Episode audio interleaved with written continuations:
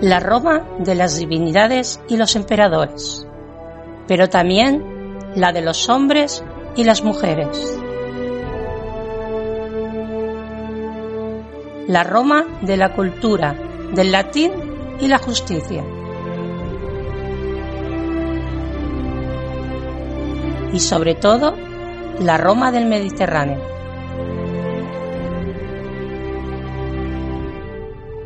Bienvenidas, bienvenidos al Ignum en Roma.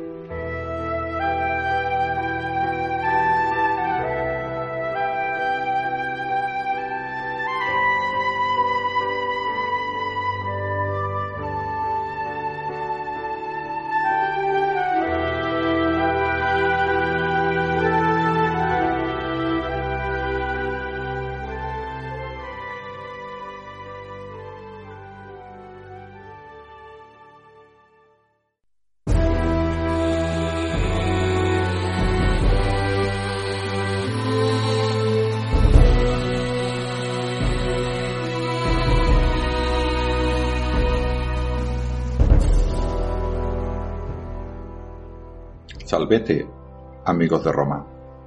Hoy os traemos un tema no muy tratado en los podcasts habituales y es de la medicina en el Imperio Romano. La atención médica durante la República era bastante limitada, de hecho era inexistente.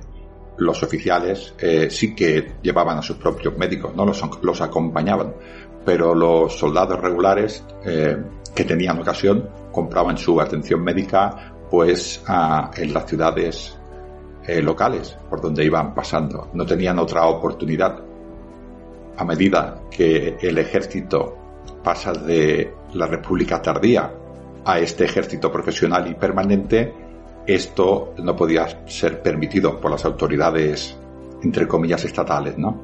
El ejército era un bien escaso y valioso y esos hombres eran irreemplazables cuando un hombre tenía 10 años de experiencia en el campo de batalla era difícilmente reemplazable. En esto intervino el gran reformador de todo de toda Roma, ¿no? que creó una nueva Roma y acabó con la República, o mejor dicho, modificó la República hasta el Principado y Augusto otorgó a los a los medici un estatus especial y les permitió ser ecuestres, que era la segunda clase en importancia en Roma. Además, les eximió de muchísimos impuestos para poquitín motivarlos a que sirvieran al Estado, en este caso al ejército. Muchos de ellos eran en aquel momento eran médicos griegos o como mínimo estaban formados en todas estas escuelas eh, médicas que en aquel momento tenían bastante apogeo los soldados romanos recibieron una atención médica superior a la que se podía esperar en cualquier otro ejército de la antigüedad. Desde el principio, solo los jóvenes sanos podían convertirse en soldados. Había un examen médico que se llamaba probatio que los examinaba antes de entrar. A partir de ahí, además, eran eh, vigilados con una, con una buena dieta saludable y además eh, les daban unas instalaciones, les daban un, entrenamiento, o sea, que les hacían hacer ejercicio y además eh, estos soldados que ya eran fuertes, además sanos y además les hacían hacer ejercicios, eh, mantenían pues por prevención, pues hacían alcantarillados y letrinas, separaban a todo aquel elemento que pudiera ser perjudicial para su salud de su, de su presencia. El agua estaba esterilizada con vinagre, por ejemplo. Así que intentaban un entorno lo más higiénico posible. Los hacían bañarse, afeitarse, también hacían pasar aceite para que estuvieran limpios. A pesar de lo que pueda parecer, el soldado y a pesar de la guerra, el soldado romano normalmente vivía cinco años más de media que la población civil. Los instrumentos médicos, por ejemplo, servían en el agua para su salubridad si bien no es un sistema perfecto, es menos imperfecto que no lavarlos, ¿no? El vinagre se utilizaba como antiséptico y los médicos, por ejemplo, fueron los primeros en documentar infecciones. Galeno dedica todo un capítulo completo al tratamiento de la prevención de la infección, con sus limitadas posibilidades, pero las conocía y eso evitaba muchísimas muertes. Además de eso, en el ejército conocía muy bien los traumas y las heridas, porque era el pan de cada día. En este caso, en este programa, no hablaremos en sí del cuerpo médico, sino hablaremos de una novedad que se incorporó en ese ejército profesional, que es el paramédico, el enfermero de primera línea, aquel que estaba justo, justo detrás de la línea de batalla. Para ello contaremos con un invitado especial.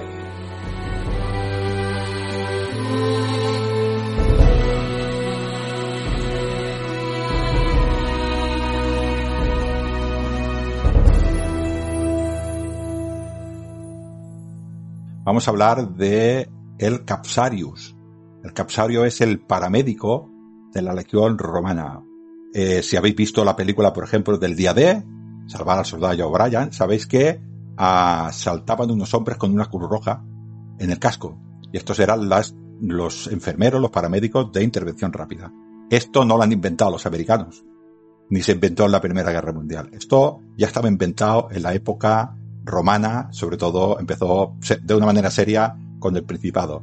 Yo es la única persona que conozco, puede, que haya más, pero es la única persona que conozco que recrea un Capsarius, ¿no? Eh, es Pedro, se llama Publius Sertorio Níger, ya no dirá por qué. Eh, ¿Cómo estás, Pedro? Bien, buenas, encantado. Aquí eh, preparando. Yo, Pedro, a todo el mundo que le hago una entrevista de la recreación, siempre, además siempre hago la misma pregunta, debe ser muy pesada esta pregunta, pero siempre se la hago lo mismo, y es, ¿cómo demonios te metiste en esto de la recreación?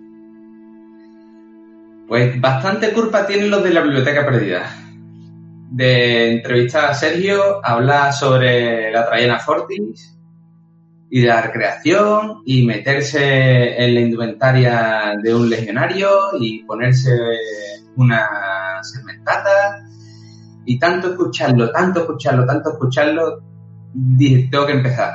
Y busqué, busqué, busqué y aquí en Palma de Mallorca encontré un grupo que no es que haga recreación, como tal, sino hace una, un pequeño fin de semana trayendo la cultura clásica de vuelta y dentro de él se hacen pequeños talleres de recreación y por ahí encontré mi, mi filón y en mi caso, al ser sanitario ya de profesión, pues me, me invitaron a, a, recrear la medicina y como no podía ser de otra manera, la legión tenía que estar.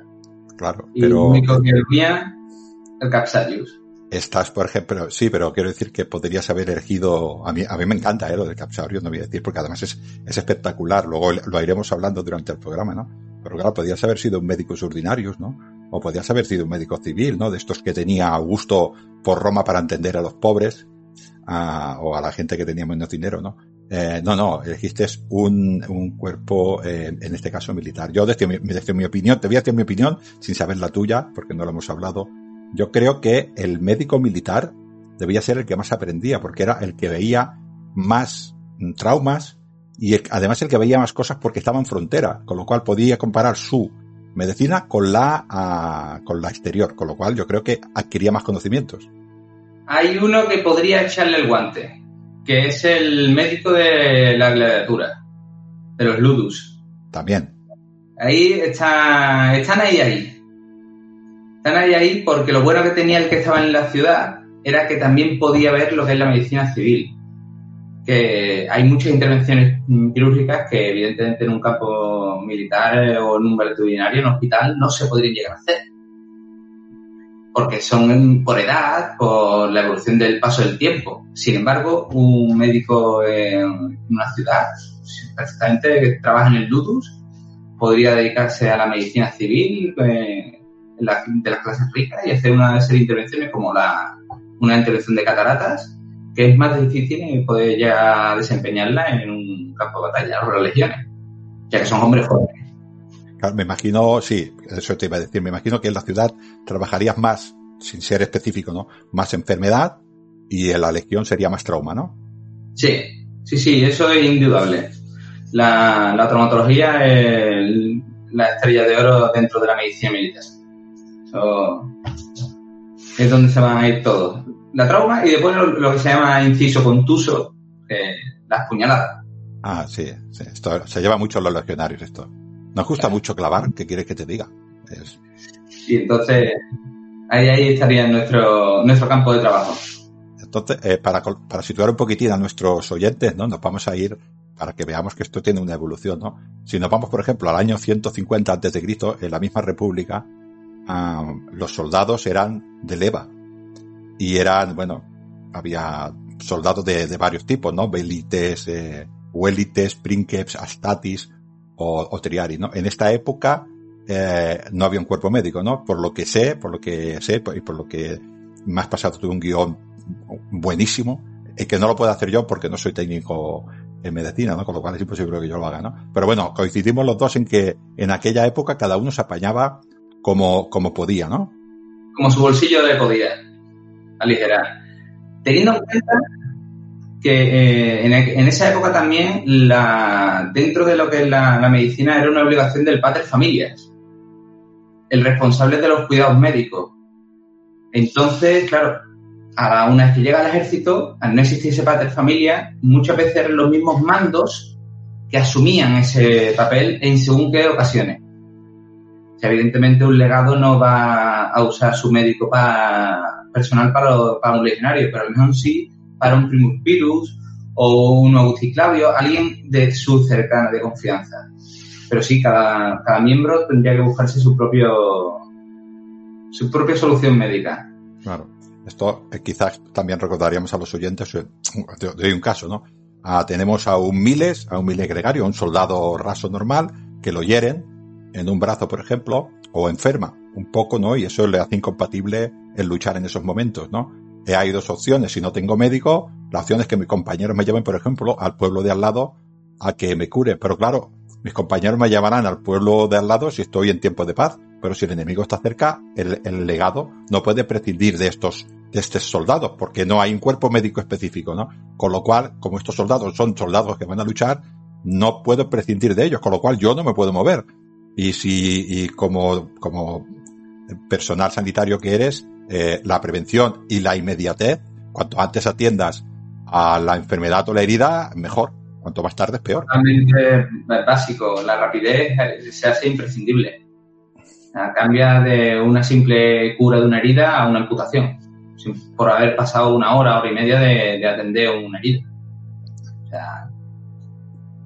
Llegamos a nuestro amigo Mario y ya dice el ejército es profesional y a partir de aquí ya nos cambia el concepto. Ya no son soldados de leva, ya son soldados profesionales. Algunos de, con Mario todavía las legiones se iban, eh, dijéramos, cada cada guerra, cada batalla, se liberaba las legiones y se volvían a formar. Sí que es cierto que siempre es los mismos legionarios, pero si había cinco años sin campaña, esos, esos cinco años, esa persona no pertenecía al ejército. Pero cuando ya llegamos con Augusto, esto cambia. Y Augusto nos hace un soldado profesional que está 20 años. Claro, un soldado, mm, yo me, yo me imagino a Augusto lo que pensaba, dice, yo tengo un soldado que lo acabo de formar durante 15 añños, que es una máquina de matar, y se me va a morir por una simple eh, porque se desangra porque no soy capaz de atenderlo en cinco minutos. Porque este, en cinco minutos te mueres desangrado, ¿no? Ah, esto Augusto lo cambia ahí. Totalmente. Augusto ve el problema con eso del gasto tanto en entrenamiento y en material. No hay olvidar que el ejército romano ya eh, ante Augusto suministraba el, material militar. Entonces, ¿cómo se consigue? Preveniendo y teniendo un cuerpo médico especializado y ya genera ese cuerpo médico dentro del ejército. Lo implementa, lo legaliza y le da una serie de prebendas para atraerlos. Tanto automáticamente los nombra todo el rango ecuestre, ya lo, sube de categoría, ya no son ciudadanos de base, y luego le exime de ciertos impuestos. Y dentro del ejército, evidentemente, están eximidos de muchas tareas mm, un poco desagradables. No, no, yo vivo en un castra en el castra de la Seconda Traiana Forti y el médico no hace nada, solo vigila en los entrenamientos para que no nos hagamos daño. Pero ya está, y para saber qué tipo de trauma nos hemos hecho mientras entrenamos. O sea que tenemos ahí un médico que está en los entrenamientos observándonos, ¿no? Supongo que para que no hagamos, eh, para que el, el, centurión, que es muy duro, un tal Sergio, Alejo, no sé si lo conoces, eh, no se pase no se pase con los hombres, ¿no? Ah, como has dicho, eh, tenemos la, la, prevención. Ya sabemos que Roma en el Castra ya hacía, en el mismo Castra ya hacía muchos sistemas de prevención, como que el agua tenía que ser corriente, no, no, no ponerse al lado de pantanos, yo que sé, por ejemplo, los almacenes los, alejaba de donde, donde pastaban o vivían los animales, los elevaba un poquitín para que entrara, para que entrara aire por abajo y, por ejemplo, el grano estuviera seco. Toda una serie, el agua, por ejemplo, el aljibe siempre procuraba que fuera de lluvia, el agua de beber procuraba que fuera siempre de lluvia porque era más sana que no la del río.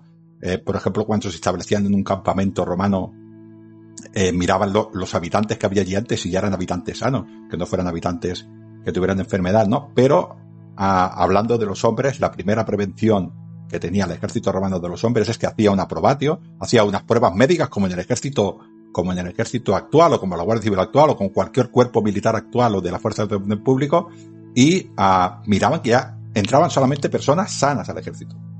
Sanas y fuertes. No valía cualquiera. Necesitábamos una estatura, una complexión, que todo, tuviese todos sus miembros en su sitio, que no tuviese ningún tipo de deformidad, que tuviese buena visión, no solo se valoraba el aspecto físico, también la visión, y por supuesto que fuese hombre. Estamos en Roma, somos la civilización. La mujer no combate. Yo te voy a decir una cosa que igual los oyentes no saben, pero Augusto, Augusto no, perdón, Trajano, eh, Trajano era un hombre magnánimo, ¿no? Y permitió ir al ejército a hombres que solamente tenían un testículo. Así de grande es Trajano. Hasta entonces no podían ir. Y esto para Roma era, era ser un hombre. Cuando un hombre, cuando un varón pasaba la pubertad, pasaba de la, de la pubertad a la, a la mayoría de edad, que en Roma podía ser 14, 15, dependía del padre familia, hacían la inspección del cuerpo. Entonces el padre le observaba a su hijo y su hijo tenía que mostrar delante de la familia esto es una, un rito que había, ¿eh? En el día del Liber Pater, por ejemplo, para los, para los plebeyos como yo, que soy un plebeyo, que vamos a hacer? Pues yo me tuve que desnudar, desnudar delante de toda mi familia y tuve que enseñar mis atributos masculinos con mis dos testículos y mi pubis, mi, mi pubis, mi, mi vello eh, púbico. Entonces, esto yo demostraba que era un hombre, entonces ya podía pasar a ser mayor de edad y me podía apuntar, eh, en todo caso, al ejército, si no, no podía. Esto es lo que, lo que estás diciendo, ¿no? En el ejército romano nunca hubo eh, mujeres, no se conoce que haya habido nunca mujeres. No quiere decir que algún día pues las mujeres se tendrían que defender como todo el mundo para que no las mataran, pero en el ejército regular eh, jamás las hubo, ¿no? Y a estos hombres, como dices tú, eh, supongo que buscarían color de ojos, color de lengua, dientes, simetría. La simetría es signo de, de, salud.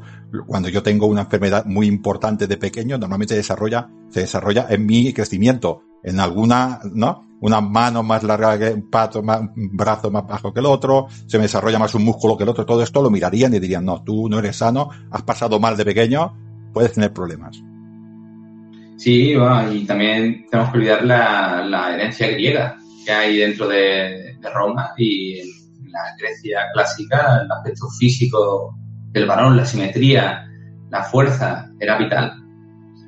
No, no, no, es algo que se haya inventado, sino es una herencia que transcurre en el paso del tiempo, que llega a Roma y siguen buscando lo mismo. Y por supuesto, la dentadura eh, era también una de las principales cosas, porque no un soldado que no se puede alimentar bien no podrá nunca combatir bien. Además, come, no come carne blanda, come, come trigo y pan duro. Y ahora no me acuerdo, las galletas estas, que por cierto están durísimas, hay que ponerlas en remojo, hay que tener buenos dientes. Una compañera ya me enseñó una buena fórmula con aceite y salía una ensalada de 10. De 10, pues, bueno, ah, ya empezamos con que eh, tenemos la prevención, por ejemplo, de, ya lo he hecho un poquitín en broma, tenemos los médicos en los entrenamientos, tenemos en el Castra, en el Castra tenemos eh, medidas preventivas de, de salud, de salubridad, eh, que el agua se mueva, que el agua corra, lo, lo, que hemos dicho de los establos, que se airee, por ejemplo, el, el grano para que esté, para que esté seco, si el grano está seco dura toda la vida. El grano seco, si no se humedece, dura toda la vida, ¿no? Y no coge ningún tipo de hongo que nos puede que nos puede envenenar, ¿no? Y todo, a los hombres les damos de comer todos los días, a los hombres les permitimos una, les exigimos una higiene bastante buena, y esto ya nos permite, ¿no? Pero esto es prevención.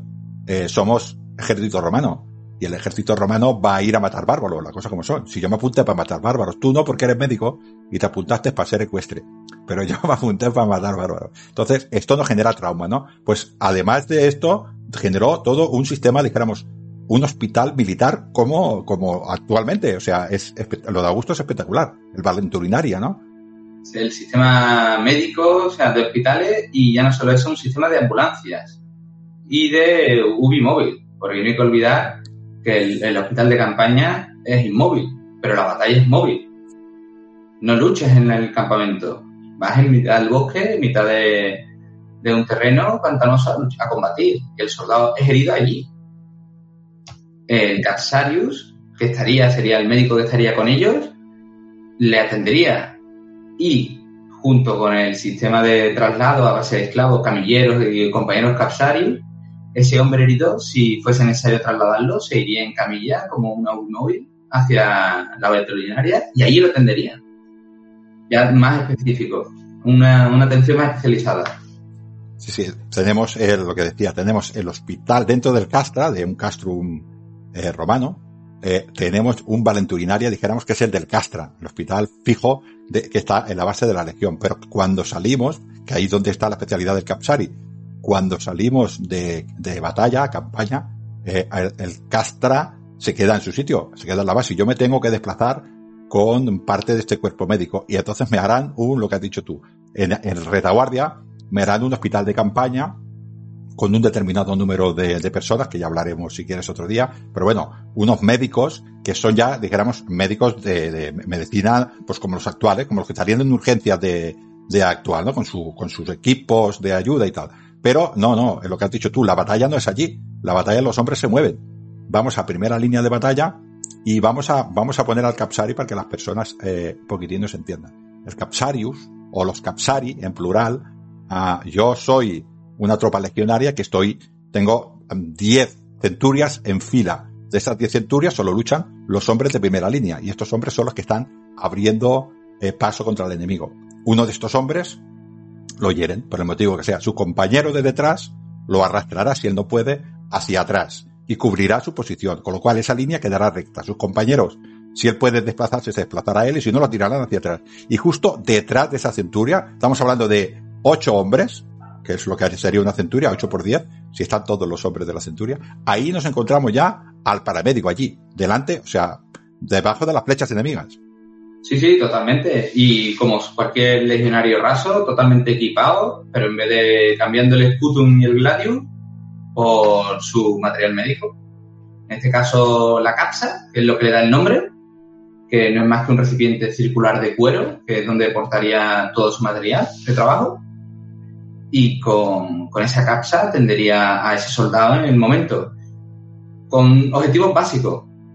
Que vuelva al combate, lo antes posible. Si no puede volver, que salga vivo. Y si no, que se recupere lo antes posible. O sea, no... A ver, a ver, eh, yo, Pedro, Pedro, a, a, ver si lo entiendo. O sea, yo soy un legionario que estoy en primera línea de batalla. Entonces voy allí, eh, lucho y uno me roza así un poco la mano, un poquitín, que solo me hace dos centímetros, y digo, uy, me han herido. Y entonces yo me acerco allá al Capsari y digo, mira, me han herido. Y el Capsari dice, una tirita, para adelante. Esto es lo que hace el Capsari. Una tirita, que tú... Vale, vale. O sea, no podemos perder soldados por un arañazo. Vale, vale, vale, vale. Pues no me está gustando esto, ¿eh? Ya te lo digo ya. la idea es esa. Entonces, otro caso sería que yo voy allí y, ah, por ejemplo, me cortan pues el brazo, un buen corte, ¿no? Y sangro y sangro bastante del brazo. No sé qué venas, que no sé qué venas principales porque las desconozco eh, ahí en el brazo, pero debe haber venas que sangran bastante, ¿no? Ah, el Capsari, eh, lo primero que en este caso vería que es una herida seria y lo primero que haría antes de cualquier otra cosa es intentar estabilizar esa situación. Cortar la sangre. Si es una cosa que los médicos en la antigua Roma tenían clarísimo, es el sistema venoso y que sin sangre se muere. Entonces sabían que tenían que cortar el, cualquier sangrado fuera del cuerpo. Sabían que existía una sangre arterial y una sangre venosa.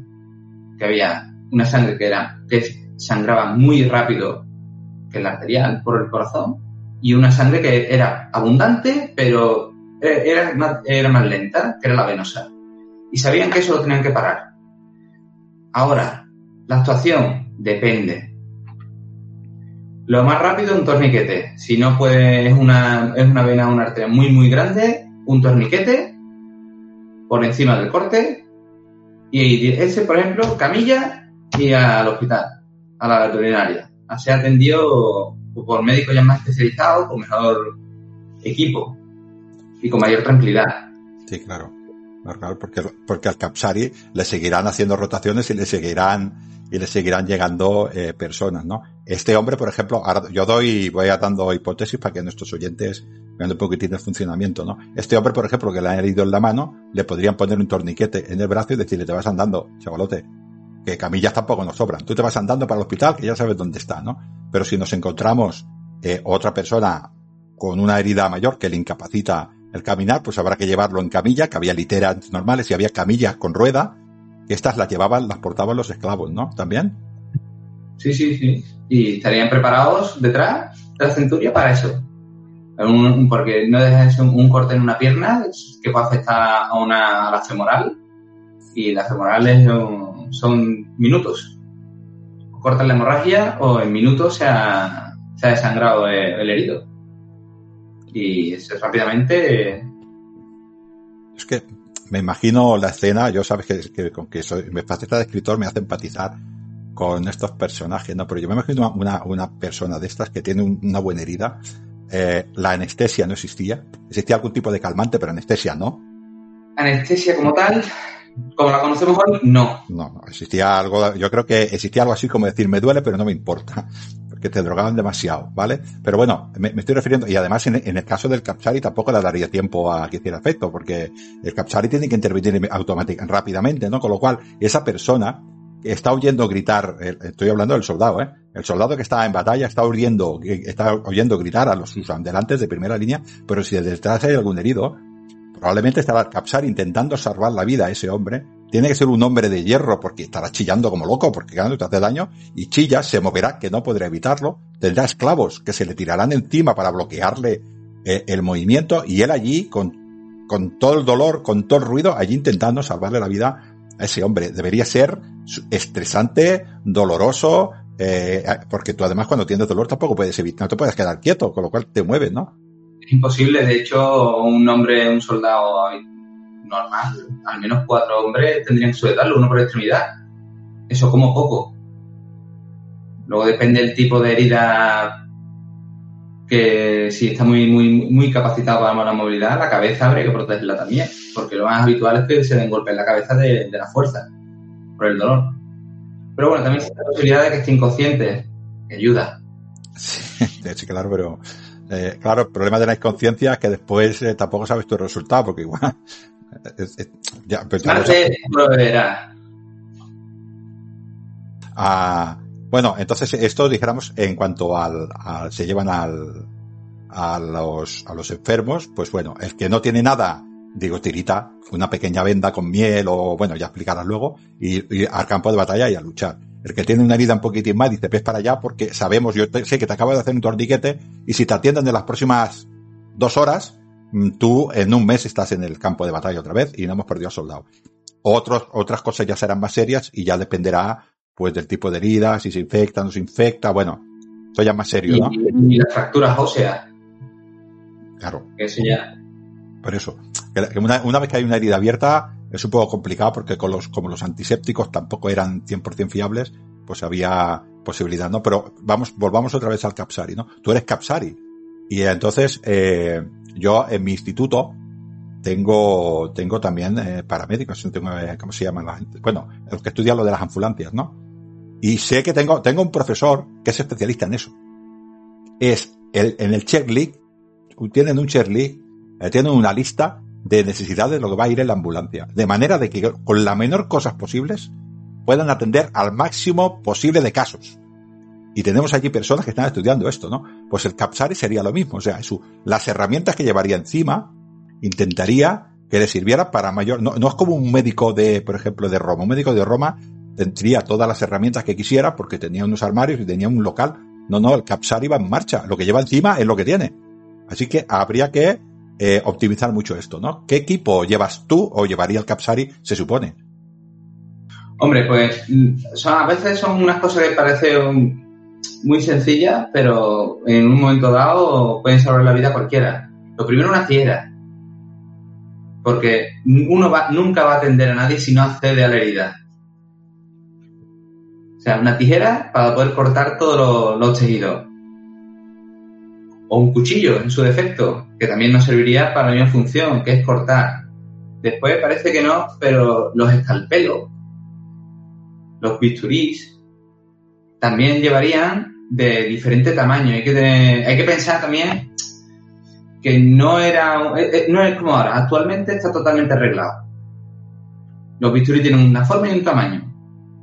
En aquella época, los bisturí, eh, lo que es la, la hoja del bisturí, tenía muchísimas formas.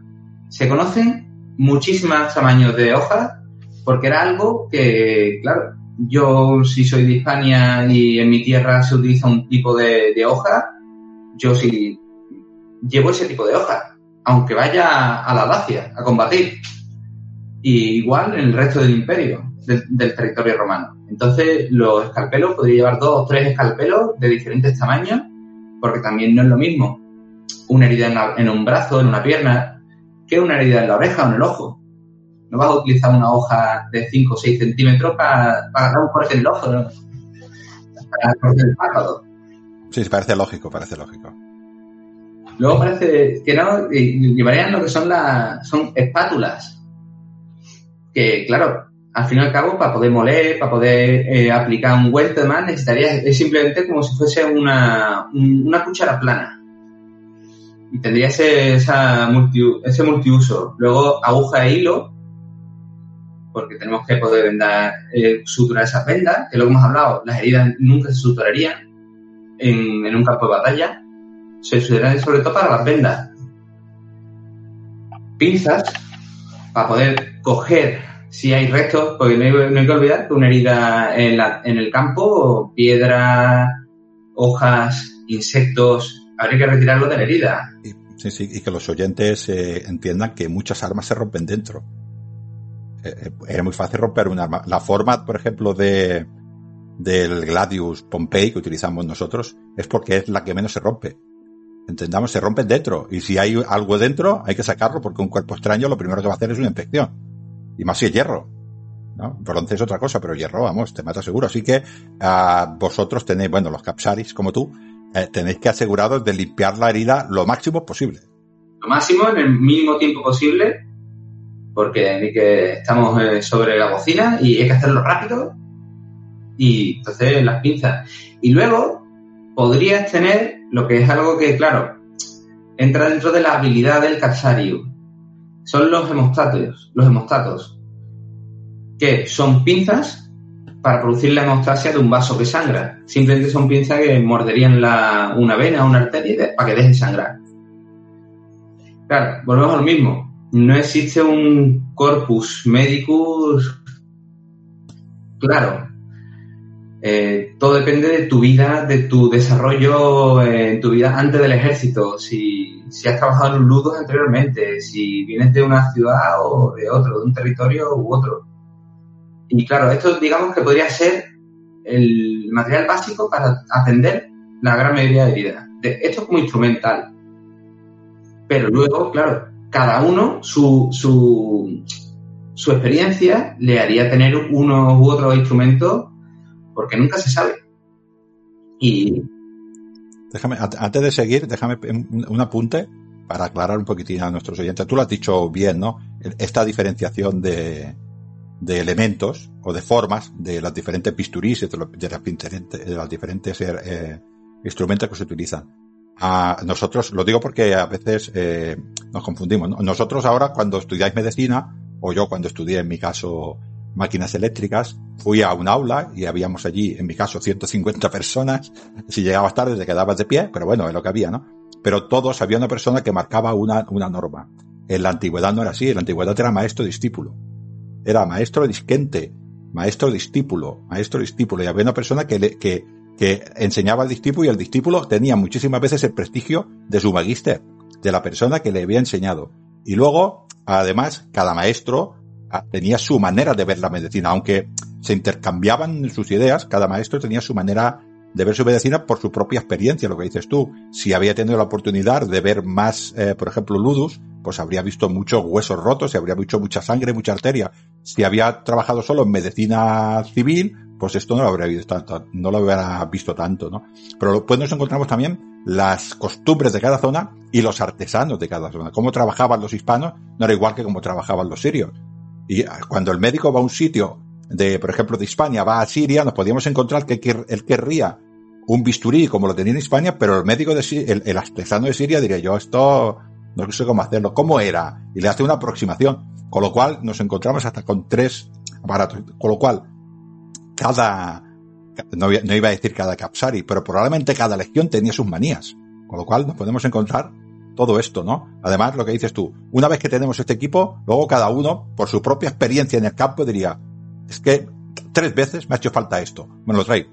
Lo traigo y ya está. Y, y luego no hay, que olvidar que lo que dice la, la escuela del maestro que, que le hace a uno ser de una manera o de otra a la hora de trabajar. Entonces tú llevarías, he visto aquí sierras, por ejemplo. Esto es muy bonito, ¿eh? Lo de la sierra. Ya, eso ya estamos hablando de instrumental médico un poco más de, de envergadura. Entonces, claro, ya tenemos sierra, vital. Si hay que hacer una amputación por un miembro gangrenoso, el hueso hay que cortarlo. Entonces hay que cerrarlo. Mm, un, o un trépano en nuestro caso, que es otra, otro de los instrumentos que yo soy fan número uno. Es una sierra circular con la que ya desde el antiguo Egipto hacían lo que se la conoce como la trepanación. Qué más rollo. Claro, ya conseguían drenar hematomas cerebrales y disminuir la presión intracraneal por un golpe, salvando la vida de un soldado. Claro, claro. Esto, uh, esto dijéramos, se lo encontraría más eh, en segunda, dijéramos, en segunda línea. Yo he leído, he leído, uh, no me acuerdo muy bien dónde, quién era, quizás, quizás de Galeno, eh, pero que mis oyentes no me hagan mucho caso porque no me acuerdo. En el caso de hacer una, una, de cortar una, una pierna, ellos eran conscientes de que tenían que dejar un colgajo de la propia piel del soldado para con esa propia piel tapar, hacer de tapón, porque eso le daba más posibilidades de supervivencia porque su propia piel ya hacía mejor, ya, ya inmunizaba más que no cualquier otro elemento. Sí, sí, sí. sí. Y eh, han pasado dos mil años y se sigue haciendo igual. O sea. Me entran escalofríos. Amputas un miembro, debes dejar un colgajo de piel para cubrir todo el defecto que has dejado. Sí, sí. Otra, otra cosa también que tiene que ser bestial es los diferentes tipos, claro, eh, nuestros oyentes igual no son conscientes, pero hay diferentes tipos de flecha. Porque depende del tipo de, de amata que tengas o del tipo de escudo, pues depende con qué tipo de flecha tires, no, no va a atravesar. Y hay flechas que atraviesan y flechas que no atraviesan. Y hay flechas que están pensadas sencillamente para que cuando entres sean mucho más difíciles. O sea, no están tan pensadas para hacer daño cuando entran, sino para que no se puedan sacar. Ahí ya entramos en un mundo tenebroso de la medicina. Depende de a qué altura, a qué profundidad quede la flecha, actúa de una manera o de otra. De hecho, eh, Celso, Aulo Celso, que fue médico en el, siglo I, ya describe lo que, cómo hay que tratar la flecha, una herida de flecha, diciendo que si la punta de la flecha está más cerca de la zona de salida, lo mejor es atravesar. Sacarla por el otro lado. Sí, que tienes que valorar a qué altura ha quedado la punta. Y, y si está más cerca de la, de la piel de entrada, hay que volver a sacarla por la zona de entrada. O sea, ya, ya él explica por esto mismo, porque las puntas de flecha están pensadas para hacer daño, a veces más al salir que al entrar. Y para eso tendríamos nuestro tractor de flecha. O sea, nosotros tendríamos en nuestro hospital de campaña un material específico para poder sacar la flecha con el mínimo daño posible.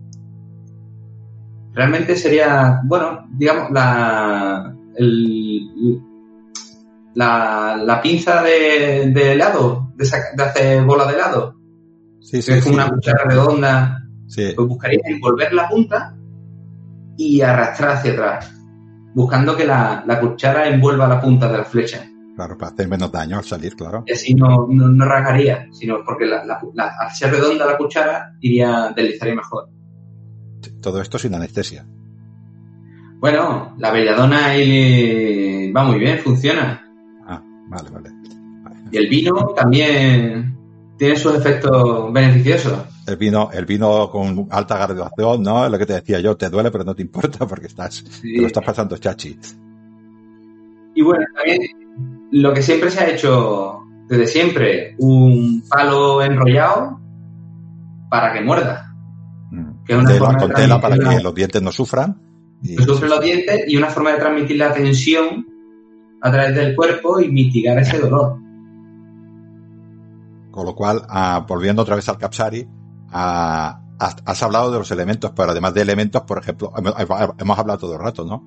Eh, la tirita no era una tirita, ¿qué sería la tirita? La tirita tendríamos en nuestro caso vendas eh, normalmente de lino, que es un tejido, primero que de cierta abundancia y fino. Y claro, serían vendas de unos 10 centímetros de ancho, pero claro, no podemos olvidar que no eran tontos. Sabían que no es lo mismo vendar un brazo o una pierna que un dedo. Seguramente cortarían las vendas a diferentes tamaños, depende del uso que les fuese a dar. No sé, a nadie se le ocurriría utilizar una venda de 20 centímetros de ancho para vendar una, un dos dedos, hacer un, un tablillado de dos dedos, porque no, no, no podrías trabajar. Entonces, seguramente haría diferentes cortes y llevarías la venda adecuada para lo que quisiese vendar. También llevarías, también llevarías algún ungüento, ¿no? Sí, sí, sí. Bueno, básico, llevaría agua, porque lo hemos dicho, hay que limpiar esa herida para poder ver el daño.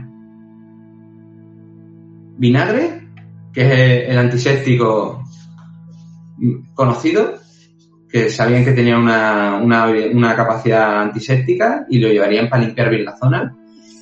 Y luego, claro, eh, depende de la habilidad del Capsarius o de los conocimientos ya previos que pudiese tener, podría llevar diferentes botes con ya preparados de, de ungüentos de, de belladona, por ejemplo, como anestésico, para hacer una anestesia tópica. Sería, una vez que ha tratado la herida, podría untar la piel con esa, con esa anestesia y produciría una analgesia no muy, muy, muy fuerte, pero ya aliviaría ese dolor. Claro, porque y eso ya son, no son, no todo el mundo tendría ese tipo de conocimiento porque eso ya es, es una medicina un poco más avanzada dentro de la época. Claro, además eh, me, me, quiero imaginar que todos estos ungüentos eran de fabricación propia. Sí, sí, sí. Sobre todo esto normalmente eran los médicos que se dedicaban a la botánica o a la farmacéutica los que se pre, pre, preparaban este tipo de, de, ungüentos, incluso pastillas, con la, la hoja seca y molienda a, base de, vinagre, hacían como una especie de comprimido y lo utilizaban como analgésico, de forma vía oral, como actualmente los comprimidos que tomamos a día de hoy. Y claro, un capsario podría llevarlo en su dentro de su capsa este tipo de pues depende, el capsario no llega, no llega a ser un médico como tal, no tiene los conocimientos de base no se les presume. Sí, es como, como el que lleva ahora una ambulancia, quiero decir, el, el, paramédico es un paramédico y un médico es un médico, cada uno, cada uno tiene su especialidad, o sea, tampoco hay que darle más vuelta. Yo eh, tengo un amigo que se llama Silanus, a, que me ha dicho que una vez tuvo una herida y, y cuando le quitaron la venda le pusieron miel. Es, ¿Puede ser cierto eso? Sí, sí, sí, sí. Eh, la miel, debido a la, al azúcar, tiene una, una, capacidad antiséptica bastante potente. Y se hacían, sobre todo, más que sobre la herida directo, muchas veces era sobre los vendajes. para que hiciese como una, capa protectora, aparte de, de, producir la antisepsia en la piel, también como un aislante del exterior. Y es sobre todo más que como directo, eh, la miel eh, lo utilizan sobre la venda. Vale. Vale, como, como una especie de protector, vale, vale. Mm, e incluso ya si podían, llegaban a utilizar la hidromiel, porque ya utilizaban el efecto del alcohol junto con el efecto del azúcar, de la miel, y, se potenciaba el efecto.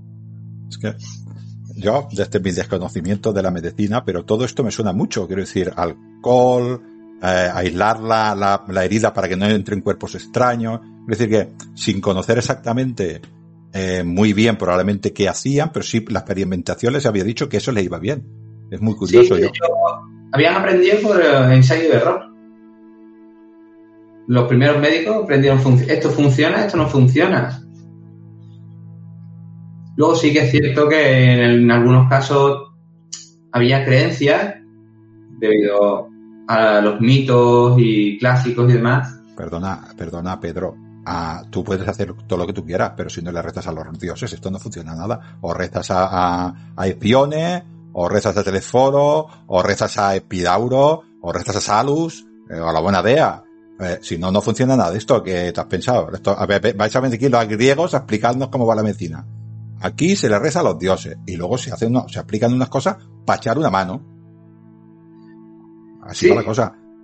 Y pero había hoy un. Porque sí que es verdad que existía como una doble medicina.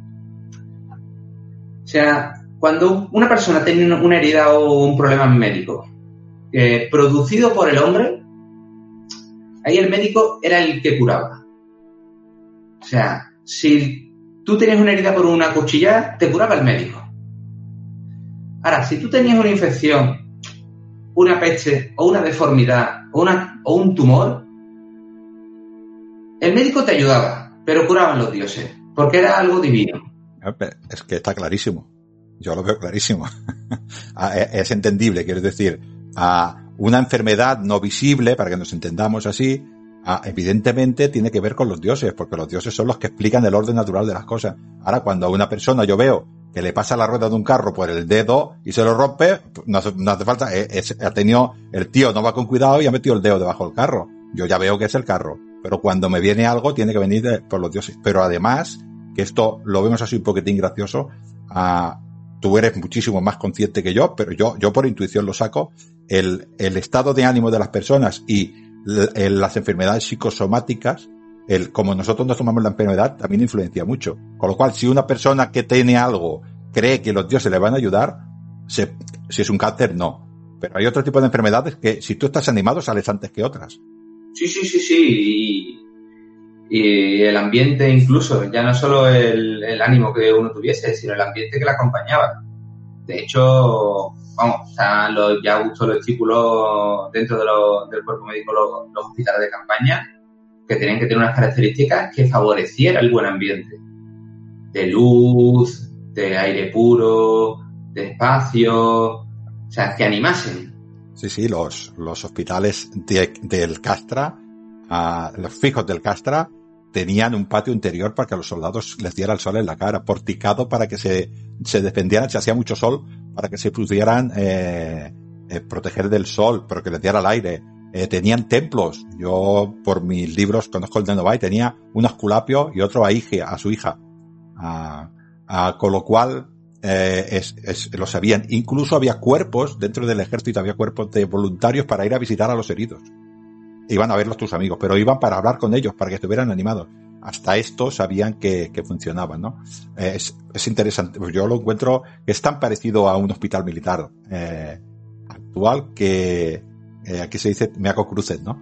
Que se dice en catalán, ¿no? Ah, es, es increíble, ¿no? Yo ahora eh, me ha gustado mucho una cosa que me has puesto en el guion, porque yo, acuérdate que te dije, vamos a hablar de esto, y sale tu vena médica, y dices, pues ahora, mm, Ángel, tú eres un soldado en primera línea, y me vas a venir con una herida en el brazo y vas a venir sangrando. ¿Yo qué voy a hacer contigo? Y me lo has escrito aquí. Yo me he puesto malo.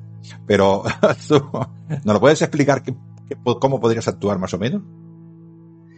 Pues con un compañero que haya tenido una herida en el brazo, diga, a ver, lo primero, eh, lo primero que vas a encontrar es lo que hemos hablado. El compañero de segunda fila lo retira, ocupa su puesto, la línea hay que mantenerla, eso es vital, todo depende de la línea, y luego tenemos siete compañeros más para echarlo hacia atrás. Atrás estaría el Caxarius con su material, lo atendería. Lo primero, agua. Tenemos que ver qué ha pasado. Ya vemos, vemos que, que, es una herida, que sangra, que hay un hueso roto, porque se ve, se ve cómo sale a través de la piel el hueso blanco. Sí. Y, no hace falta radiografía en este caso. Y el brazo está mirando sí. para decir que lo toca. Vale. Está roto, vale, bien roto. Bien roto. Vinagre con antiséptico para la piel. Buscamos dónde tenemos ese sangrado. Si es una vena pequeña, directamente una punta de hilo. Normalmente pues, lino o algodón crudo son unas, unos hilos maravillosos para este tipo de, de, de heridas. Incluso cualquier pelo de animal se utilizaría. Siempre bañado en, en vinagre. Estás para que... coser directamente la vena que sangra. Directamente. Si es pequeña, directamente, si es posible y se ve claro, coserla. Que no se puede coser. Lo que hemos hablado, el hemostato y clampar.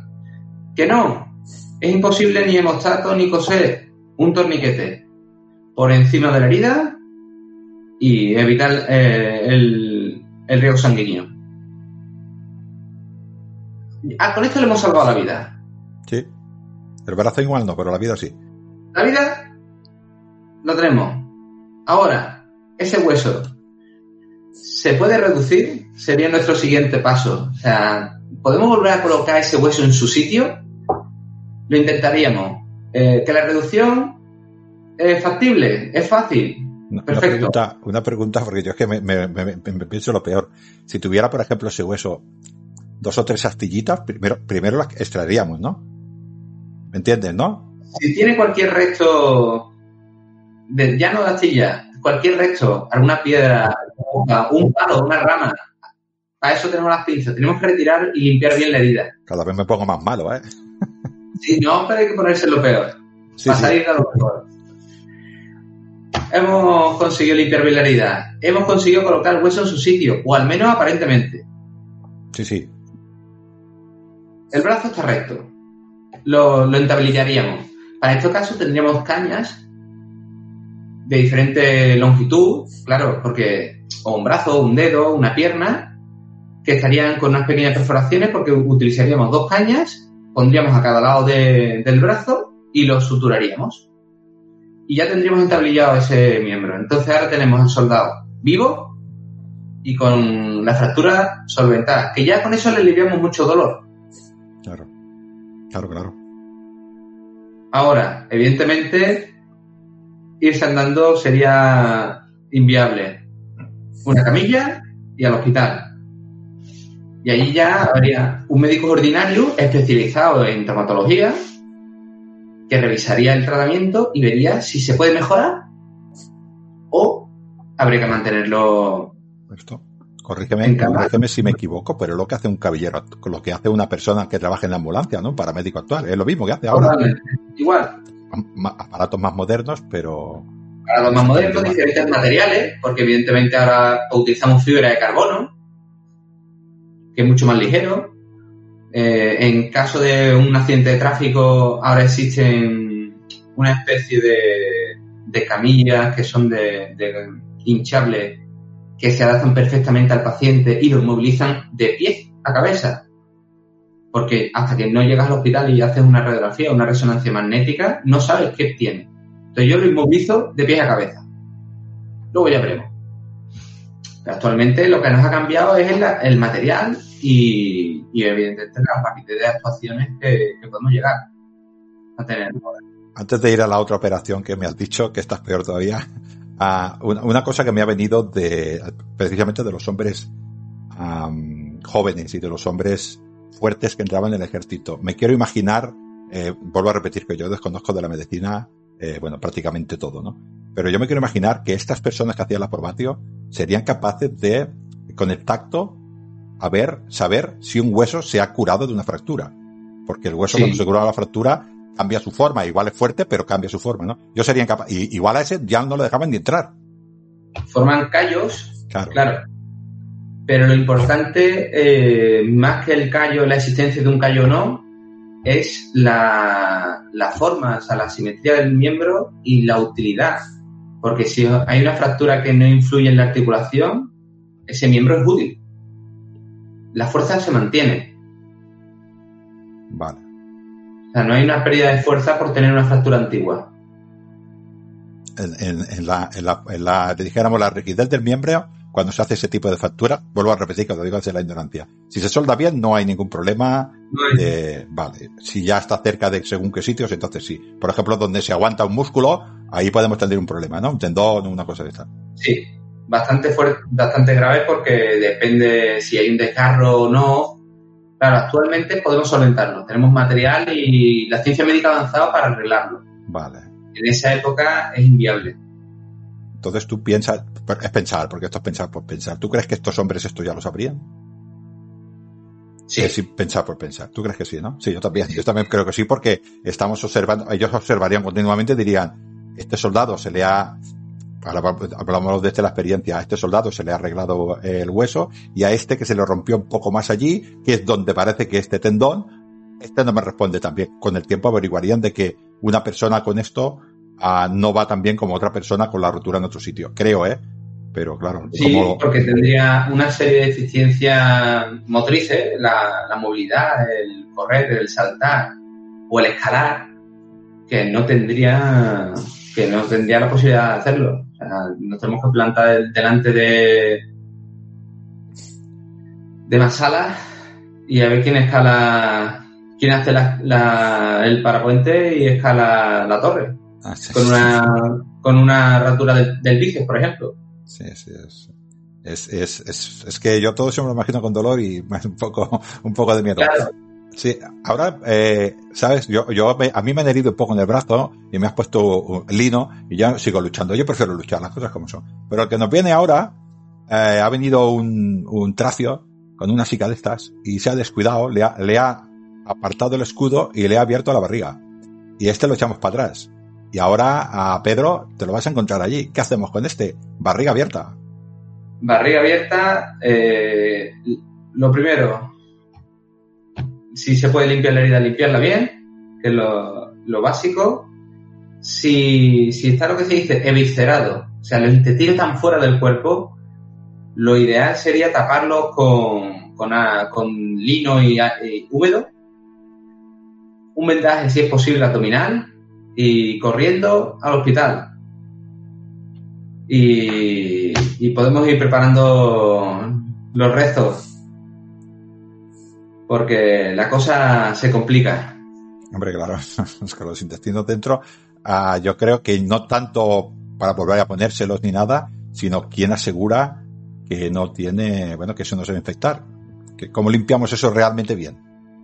Realmente, eh, la capacidad de, de las heridas abdominales de limpiarse es muy amplia. El problema es cuando hay una lesión de los intestinos ahí es cuando realmente existe el problema, el riesgo. Si se han salido, peligro grande, ¿no? Si hay un corte o una herida en alguno de los intestinos, ahí sí que tenemos ya que tener mucho más cuidado. No tanto del hecho de que se haya abierto el abdomen, como que haya una herida de intestinal. Entonces, ahora nuestro soldado lo tendríamos tumbado en una de las habitaciones amplias del veterinaria, bien luminosa, y tendríamos un medicus joven, de pulso firme, como tú, como tú, como tú. Tenemos que hacer, trabajar y no podemos temblar. El pulso no puede temblar. Aquí ya tendríamos disponibilidad de algún tipo de, anestésico vía oral. Que aquí podríamos tener un vino aguado con una instilación de belladona ya preparada y se lo podría dar de beber si estuviese despierto, porque puede darse el caso de el soldado se haya desmayado. Claro. Haya perdido la conciencia. Lo mejor para él.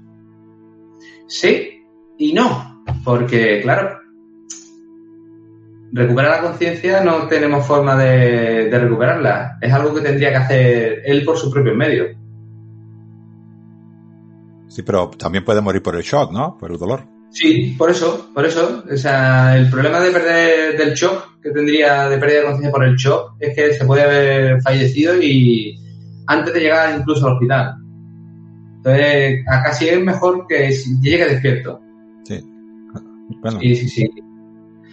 Ahora ya que lo tenemos tumbado, bien sujeto, tendríamos que, en el caso del abdomen, levantarle un poco las piernas para eh, disminuir la, tensión del abdomen y poder trabajar. Si fuese necesario, con un bisturí abriríamos más la herida para poder explorar bien los tejidos y ahora luego empezaríamos a explorar el abdomen. Lo primero que tendríamos que valorar es el color de, los intestinos, porque si están pálidos, eh, negros, por una por una muerte de tejido, está necrosado, ya no tenemos nada que hacer. No podemos solventar eh, problema. el problema. Ya no, no habría una solución. Lo cual quiere decir, eh, lo cual quiere decir, Pedro, que este médico ha tenido que ver otro intestino para comparar, ¿no? Totalmente. Vale, vale. ya ha conocido eh, un, un abdomen debido a lo, que hemos hablado, o sea, la cantidad de heridas abdominales por herida en el ejército es amplísima. Y sobre todo los que vienen de los ludus, dentro de, la, gladiatura, que también habrían visto muchísimas heridas abdominales. Y también hay que decir, saliendo de este tema, que depende de la época, la laxitud en la capacidad de, actuación de un médico por su cuenta es bastante amplia. De hecho, antes del siglo I eh, existen casos de, de disecciones de cadáveres y lo que es un poquito más fuerte para nuestra vida actual es vivisecciones, que es una disección de un paciente vivo. En este caso, claro, un esclavo o un mendigo que, bueno, no importan tanto. No importan tanto, sí. Además, eh, casi te diría yo que les daba menos miedo matar a un vivo que, tratar a un muerto. Con eso te lo digo yo.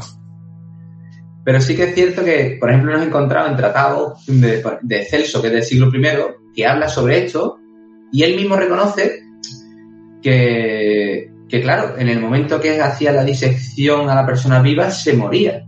Entonces, realmente la disección se la hacía a un cadáver. Entonces, no vería si había diferencia. Entonces, lo considera poco humano. Bueno, siempre ha habido gente con buen corazón. A los demás romanos les daba igual. Luego, por ejemplo, durante el Alto Imperio estuvieron totalmente prohibidas. Galeno, Galeno creo que ni a, Galeno que creo que de después, de la época antonina, bueno, Olpiaule dice que animales, animales de Marcurelio, finales de Marcurelio, a Marcurelio final, y Septimio Severo. Y por ejemplo, Marcurelio sí que permitió eh, disecciones a, cadáveres de, germanos. Vaya. De la rabia que, tuvo, debió tener de la incursión que hicieron. Y te digo qué tipo de germano, marcomanos. Sí, exactamente, los marcomanos. Y ahí permitió hacer disecciones de los cadáveres pero luego otra vez se volvieron a prohibir y no, no hubo conocimiento. Sí que es cierto que, con anterioridad a la Roma se conocen eh, disecciones y demás, sobre todo en el Antiguo Egipto, mm. aunque allí tenían una peculiaridad, porque eh, la medicina en el Antiguo Egipto se dedicaban los sacerdotes que tenían completamente prohibido eh, hacer disecciones a cadáveres, ellos, pero no decía nada de los esclavos, bajo su supervisión. Y los esclavos, al fin y al cabo, estaban ya condenados. Entonces, se, hacía ese tipo de triquiñuela para poder hacer según que...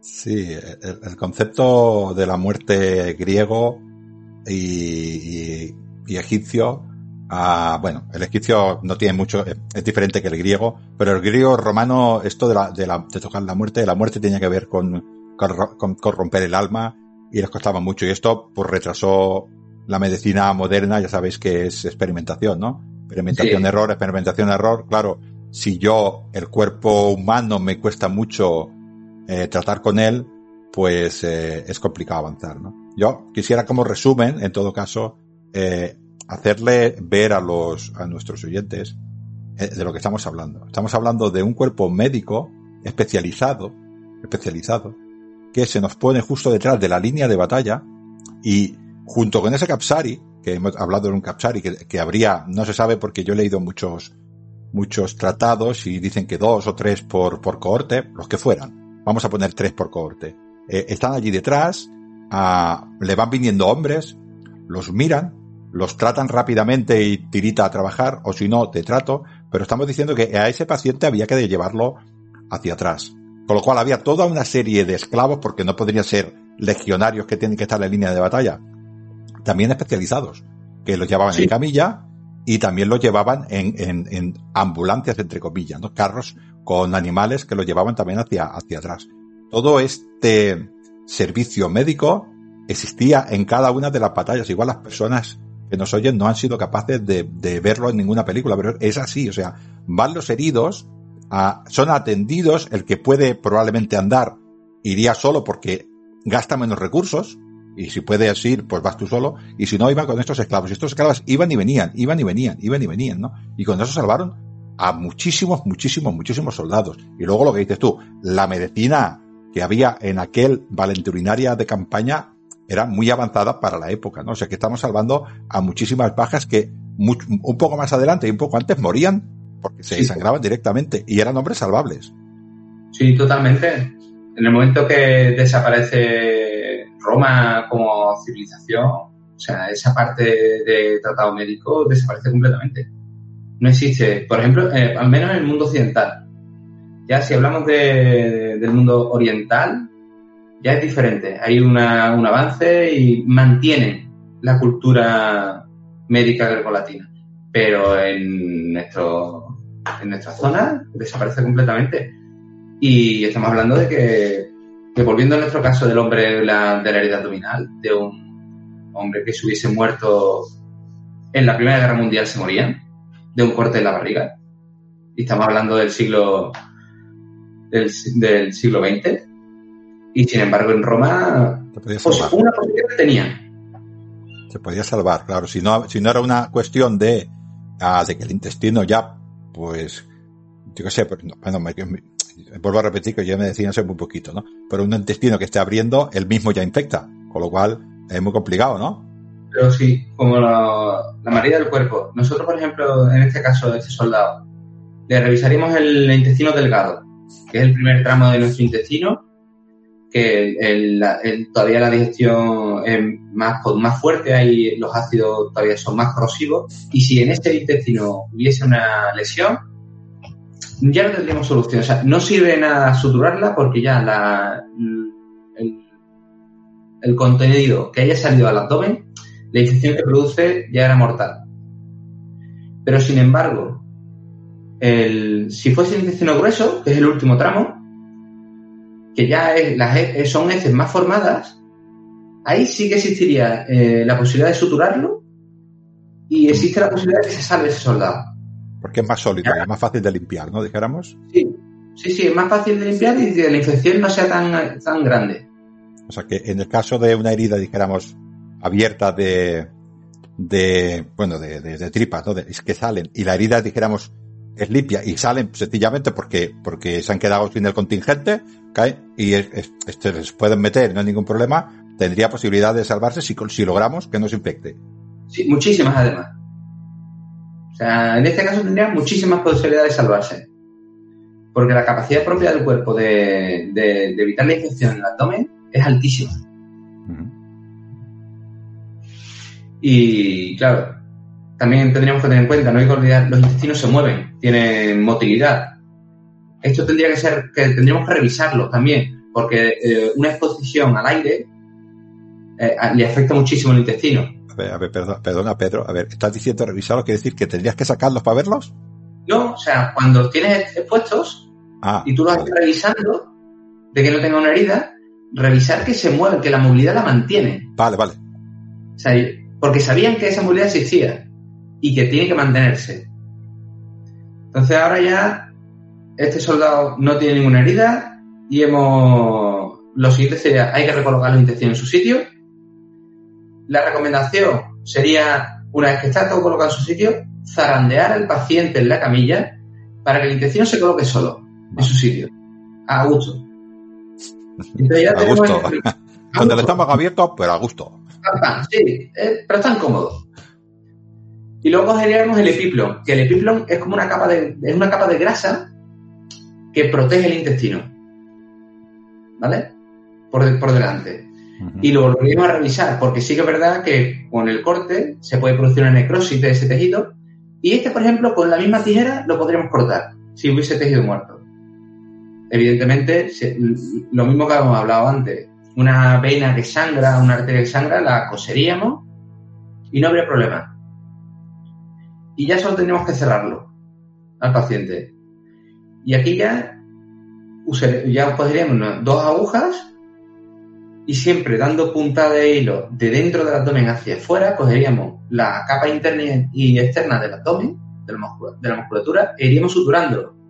Y haríamos haciendo un cruce y siempre con la mano izquierda el- el- la incisión derecha y con la derecha a la izquierda y daríamos un punto. Cambiaríamos las manos y volveríamos e iríamos cruzando hasta cerrar completamente la, la- pared abdominal.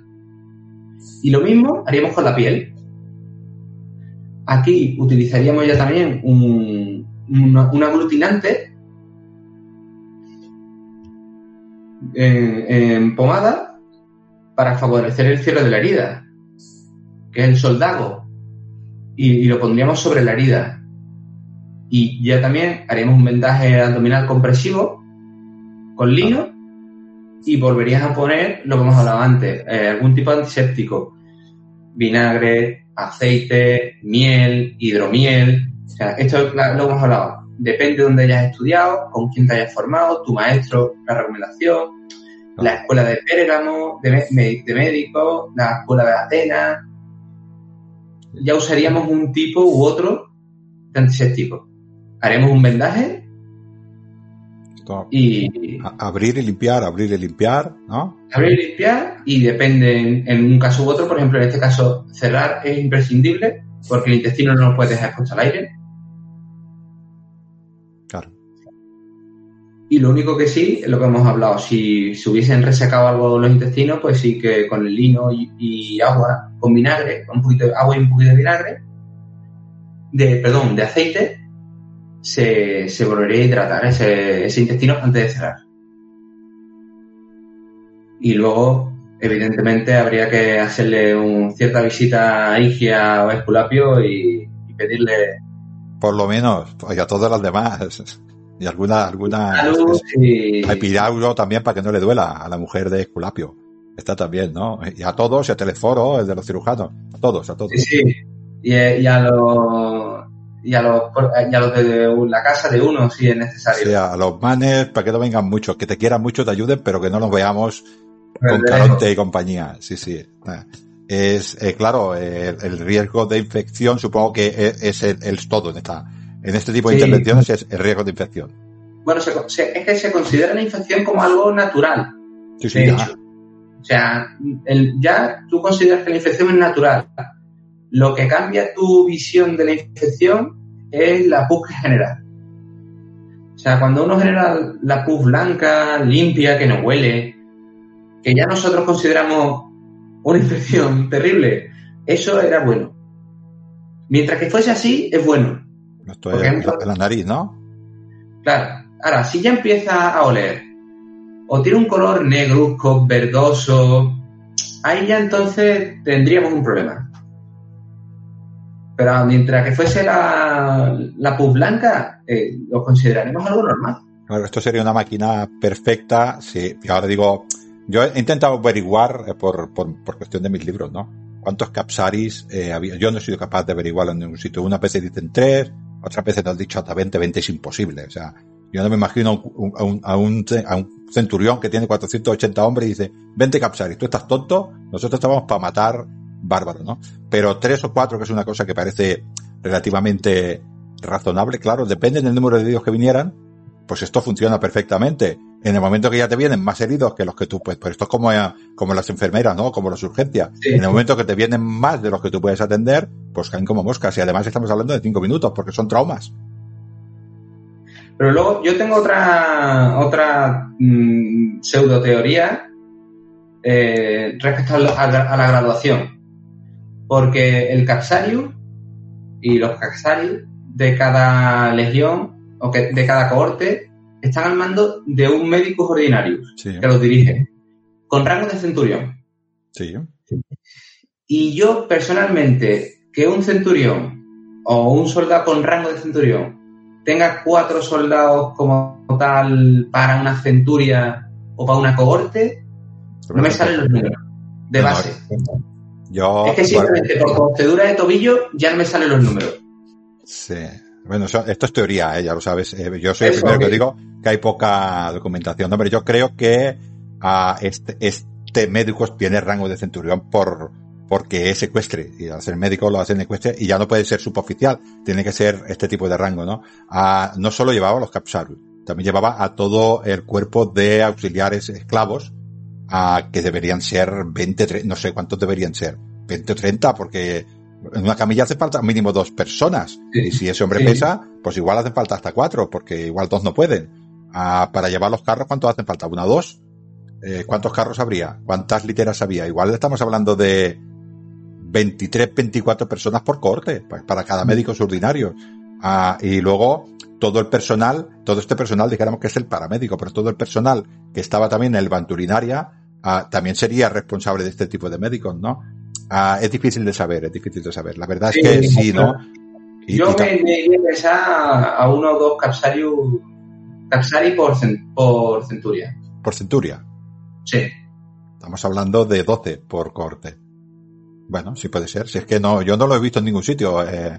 Claro, es que no, no, no. De hecho, el Casario lo conocemos sobre todo por Trajano, por la columna de Trajana, que ahí se ve cómo trabajan. Sí, no, hay algunos, algunos datos. Hay uno, yo leí, creo que es Tacito. Bueno, es igual, perdonadme. Ah, que decía de Agripa que en una batalla ya no le quedaban capsaris.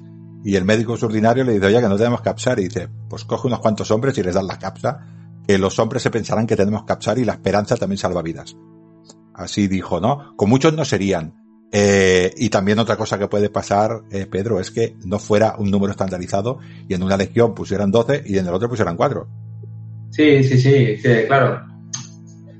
Al no tener datos concretos, claro, que todo muy relativo y aparte que no hay, que, no hay que olvidar nunca que la legión tampoco tenía siempre los 6.000 hombres o los 5.000 de que toca hay una cosa que, que me dice que esto estaría muy bien mirado porque ah, desde Roma, desde el Palatium, se hacía responsable de la seguridad, de la salud de los hombres al legado.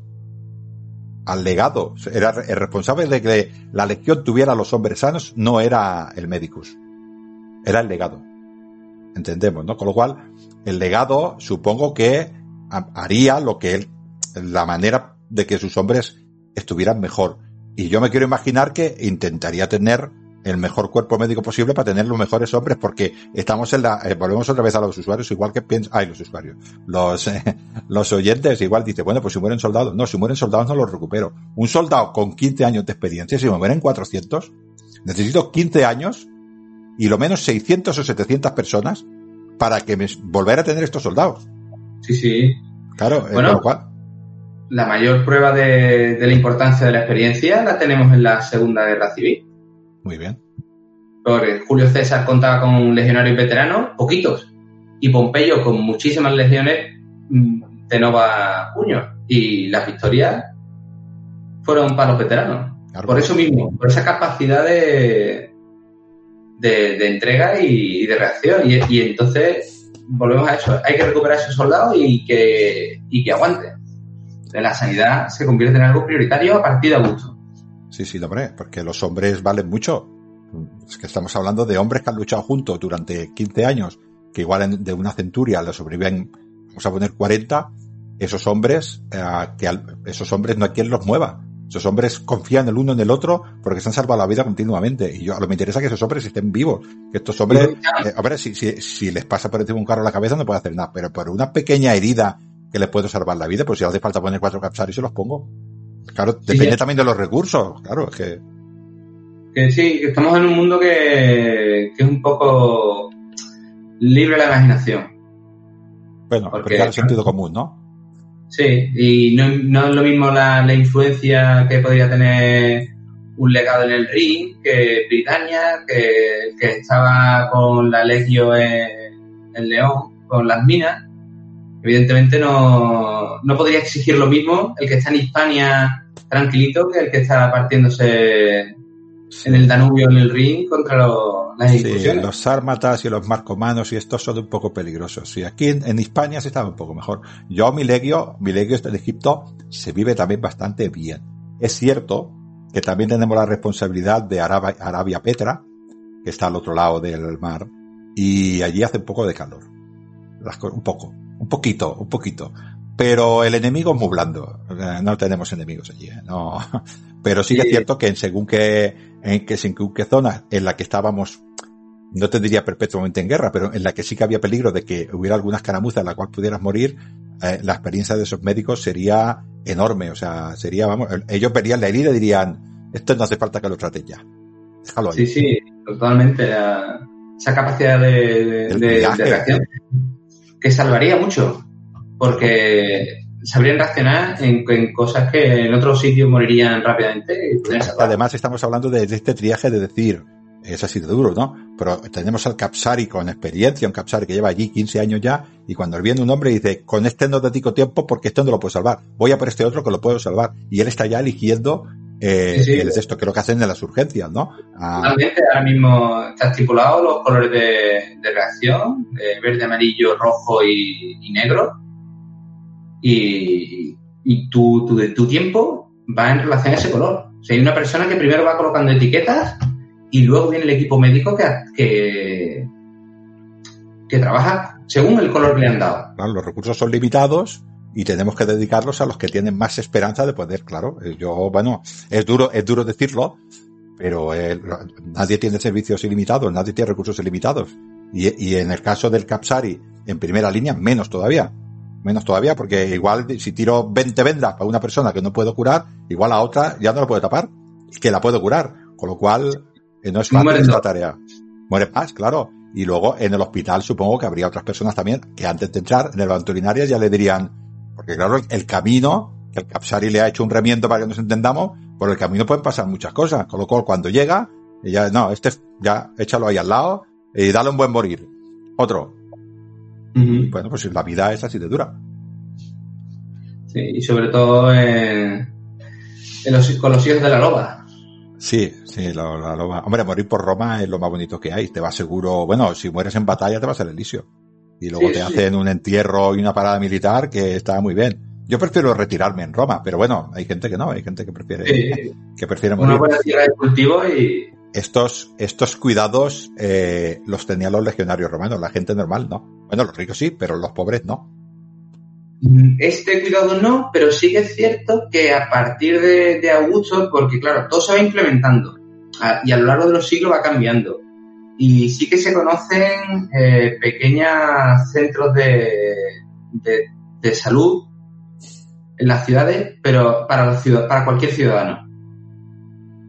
Y de hecho habría médicos en, en las ciudades que harían ese servicio público. Sí. Para el Estado. De esto soy consciente, pero como hemos dicho que no van a una escuela de medicina, no van a la Universidad de Barcelona, por decir algo, que es una de prestigio, ¿no? No, cada, cada maestro le enseña a su discípulo, pues estos probablemente no han visto tanto. Que igual no, hace falta, ¿eh? Que igual no hace falta, porque... No de todo. Porque si, si hay, hay, el caso, nosotros, claro, trabajamos por por lápida, en el que la lápida ya te está diciendo que era oftalmólogo y se dedicaba a la oftalmología. No, se, no sabía de trauma, sabía de oftalmología. O que era botánico y se dedicaba a la botánica y a la farmacéutica, pero no a, a, tratar pacientes. O sea, que, que ya entraríamos en ese mundo de la especialización fuera del ejército. Qué, fuerte. Además, eh, supongo que las personas se iban al ejército para conseguir esta, este, este grado ecuestre y después se iban a la vida civil. Estos sí que eran buenos.